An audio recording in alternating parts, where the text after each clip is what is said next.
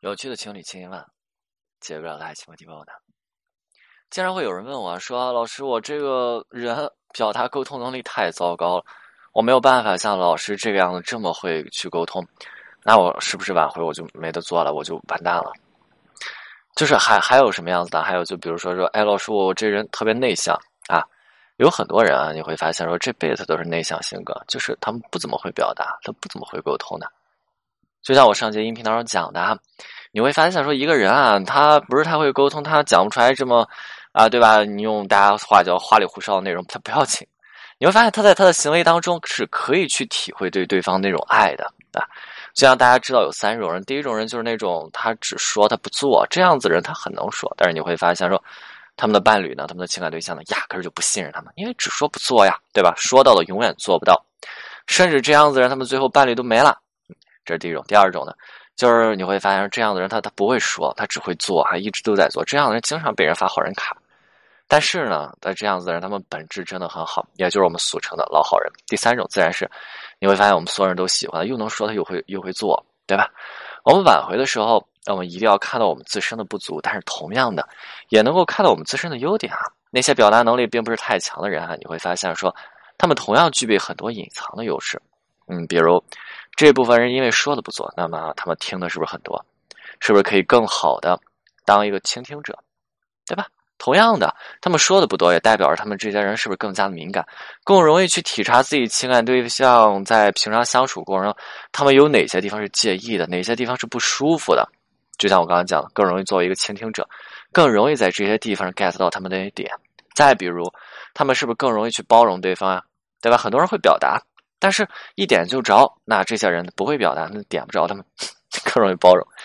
就像曾经有这么一个男生，男生的沟通是稀烂的，男生很痛苦。挽回的时候，每次想要去跟自己女朋友表达的时候呢，你会发现，这个话他说出口就就纯变了味儿。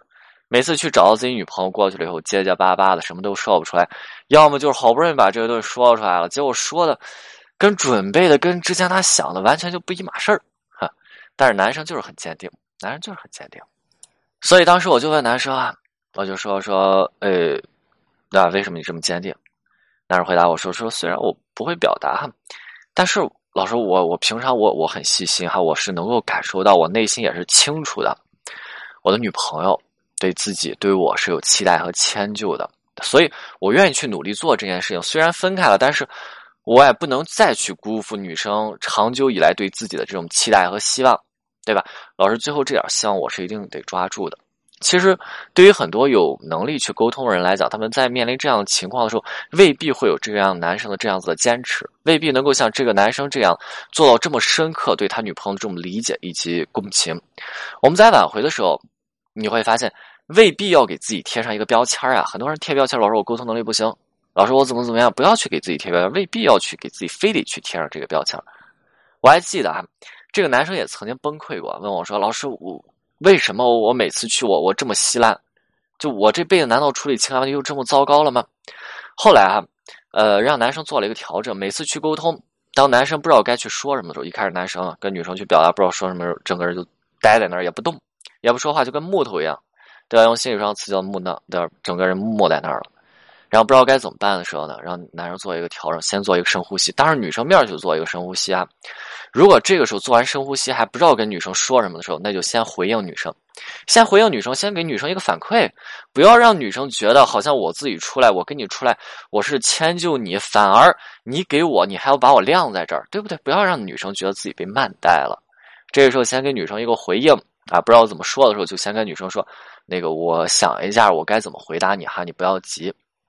就是这个样子，就是这个样子。几次沟通下来之后，女生突然有一次跟男生去说：“说那个我好像发现说你不是故意不理我哈，你不是故意来气我，你你不是不想跟我说话。我发现说你每次其实都是想要去努力跟我表达，但是你好像每次你不知道说什么。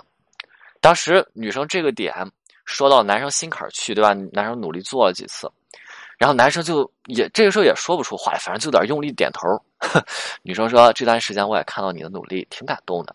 就每次看到你过来，你不知道要说什么的时候，你你那时候你都要急哭的时候啊，我一开始以为你是要演戏，后来慢慢发现说你是真的不会表达。这样子吧，等以后你再想去跟我说什么，你慢慢去表达好不好？你慢慢去说，我也想知道你到底想跟我去说什么。你看，女生是不是给机会了？挽回本身就是这样子，达成一种谅解以及理解，这是这么一个过程。